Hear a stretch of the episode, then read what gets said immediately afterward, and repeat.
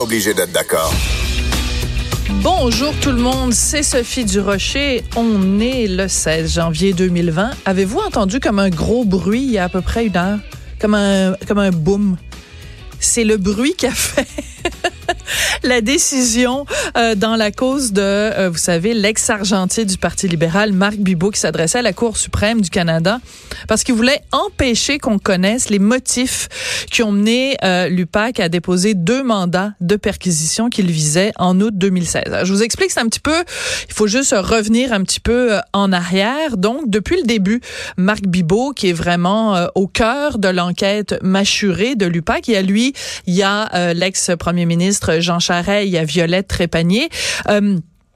Et le l'UPAC avait des mandats de perquisition pour perquisitionner dans les différentes entreprises, différents bureaux de Marc Bibot. Et Marc Bibot refusait que les journalistes et donc par le fait même la population au complet aient accès aux mandats. Pourquoi l'UPAC voulait perquisitionner? Bon, alors il s'est rendu jusqu'à la Cour suprême. La Cour suprême vient de dire qu'il n'entendra, qu'elle n'entendra pas donc la cause de Marc Bibot. Ce qui fait que maintenant, vous, moi et tout le monde, on peut savoir ce qu'il y avait dans ces mandats. Et quand on regarde ce qu'il y a dans les mandats, ce qui a justifié que l'UPAC voulait perquisitionner dans les bureaux de M. Bibot, ben on comprend pourquoi M. Bibot voulait pas que ça se sache. C'est assez dévastateur. Je vais vous en lire quelques extraits. Je rentrerai pas au complet dans tout ça. Vous allez voir ça, évidemment, euh, dans les différents euh, bulletins de, de nouvelles. Vous allez pouvoir suivre ça. Mais c'est quand même drôlement intéressant en gros, des dirigeants de différentes entreprises ont dit avoir subi des pressions de M. Bibot pour donner de l'argent au Parti libéral en échange, évidemment, de contrats. Certains parlent de peur, d'intimidation ou de menace. Donc, tout ce qui grouille et grenouille autour des allégations, des rumeurs, des éléments qu'on soupçonnait autour du Parti libéral, c'est ça. Peur, intimidation, menace.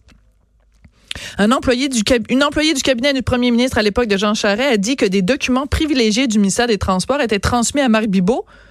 Mais je vous le rappelle, Marc Bibot est argentier du Parti libéral. Il n'y a aucun poste au gouvernement. Qu'est-ce que c'est ça, cette affaire-là? Que Marc Bibot a accès à des documents privilégiés du ministère des Transports.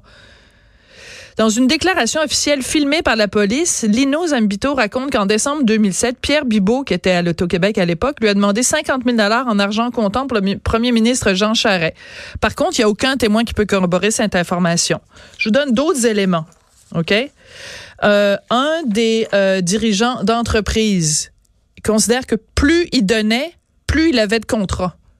On peut pas rêver d'une meilleure définition de ce que c'est un retour d'ascenseur plus l'entrepreneur donne au Parti libéral, plus il a de contrats.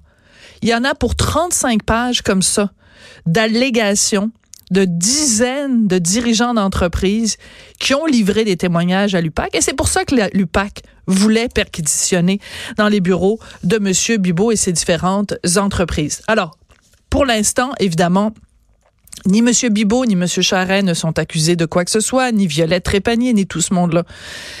Mais ça permet quand même de comprendre, d'avoir un meilleur portrait de ce qui se cache dans l'enquête mâchurée. Puis on en parlait au cours des derniers jours euh, à l'antenne de Cube, à quel point il faut pas croire à une théorie du complot qui fait qu'il y a des délais interminables dans l'enquête mâchurée.